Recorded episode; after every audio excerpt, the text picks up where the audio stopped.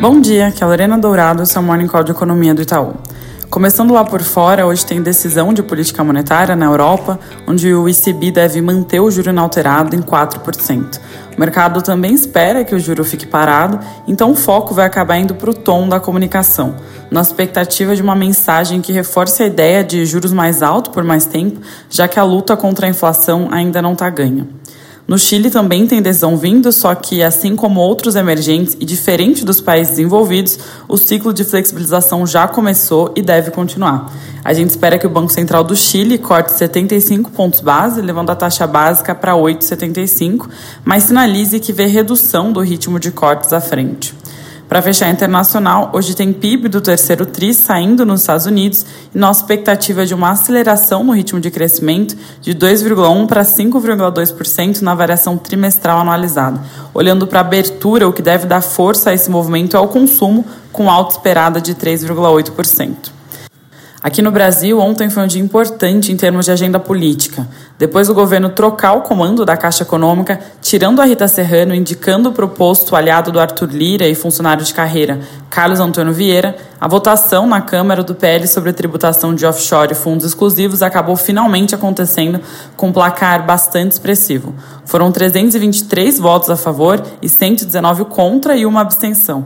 Detalhando algumas das mudanças de última hora, o relator Pedro Paulo aumentou de 6% para 8% a alíquota a ser paga pelos detentores dos fundos, tanto no Brasil quanto no exterior, na atualização dos ganhos acumulados até agora. A pedido da Fazenda, a possibilidade de início dessa atualização do estoque dos fundos foi antecipada pelo relator de maio de 24 para dezembro de 23, o que vai dar uma ajuda extra ao governo aliviar as contas públicas também nesse ano. Os ganhos futuros dos fundos exclusivos serão tributados com alíquota de 15% sobre os ganhos de longo prazo e 20% sobre os de curto prazo. No caso dos fundos no exterior, o novo parecer prevê cobrança de 15%.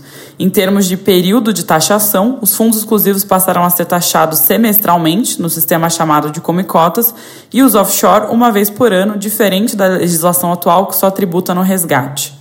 Sobre o FIAGRO, a pedido da Frente Parlamentar da Agropecuária, o relator reduziu de 300 para 100 o número mínimo de cotistas para que possa ser formado o fundo e o mesmo se aplica aos fundos de investimento imobiliário. Agora o texto segue para o Senado. A estimativa do governo era que em 2024 os ganhos com as mudanças em fundos passariam de 18 bilhões. Olhando para frente, depois dessa votação, o broadcast noticia a fala do Arthur Lira de que a PL da subvenção do ICMS vai ser a próxima prioridade na pauta, que, lembrando, trata de limitar a possibilidade que empresas deduzam da base de cálculo dos impostos federais eventuais isenções que tenham no ICMS dos seus estados. Na outra ponta, o projeto de lei que prorroga a desoneração da folha de pagamentos acabou sendo aprovado no Senado. Falo na outra ponta porque, ao contrário da pele dos fundos, esse projeto reduz a base de arrecadação do governo, justamente por ter aquele trechinho que inclui na desoneração as folhas de prefeituras de cidades pequenas, a um custo que pode chegar a 20 bi por ano, que foi mantido no que aprovaram no plenário. Segundo a Folha, o presidente Lula pode acabar vetando integralmente esse PL. Mudando de assunto, ontem o relator Eduardo Braga entregou seu parecer sobre a reforma tributária.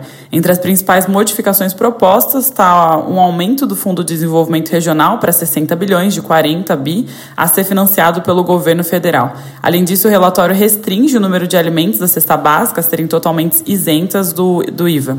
Muito importante, o relator também propôs um limite para a carga tributária total sobre o consumo, estabelecendo ali um teto de referência para a alíquota do IVA, com base na arrecadação inflação média de 2012 a 2021, calculada como proporção do PIB.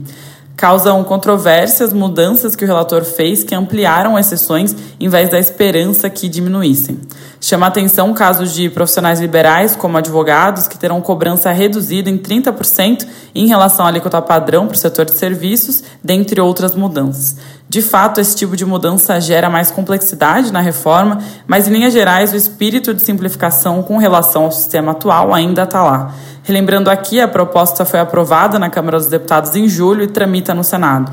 Para que seja aprovada, as modificações feitas pelo Senado precisam voltar para a anuência final da Câmara dos Deputados. Segundo o valor, o relator da reforma tributária na Câmara, o deputado Agnaldo Ribeiro, disse ter gostado do parecer apresentado pelo relator do projeto no Senado. A previsão do senador é votar o relatório na CCJ no dia 7 de novembro. Além disso, o noticiário segue bastante intenso quanto a possíveis nomes para a diretoria do BC que vai ter duas cadeiras vagas no fim desse ano. Rodrigo Alves Teixeira, servidor de carreira desde 2002 e professor do Departamento de Economia da PUC São Paulo, é agora o nome ventilado pelo valor para a cadeira do Maurício Moura na diretoria de supervisão. Segundo matéria do jornal, Haddad afirmou que dentre os indicados previstos para serem anunciados essa semana estariam um servidor de carreira com mais de 20 anos de casa e um professor universitário com experiência em inflação. Lembrando aqui que após as nomeações, os indicados ainda precisam por sabatina e aprovação do Congresso. Indo para dados, logo mais sai o PCA 15 de outubro e a gente espera que a variação mensal desacelere para 0,14, vindo de 0,35 em setembro, com deflação em gasolina e energia elétrica. Em 12 meses, a taxa deve ficar estacionada ali nos 5%. É isso por hoje, um bom dia.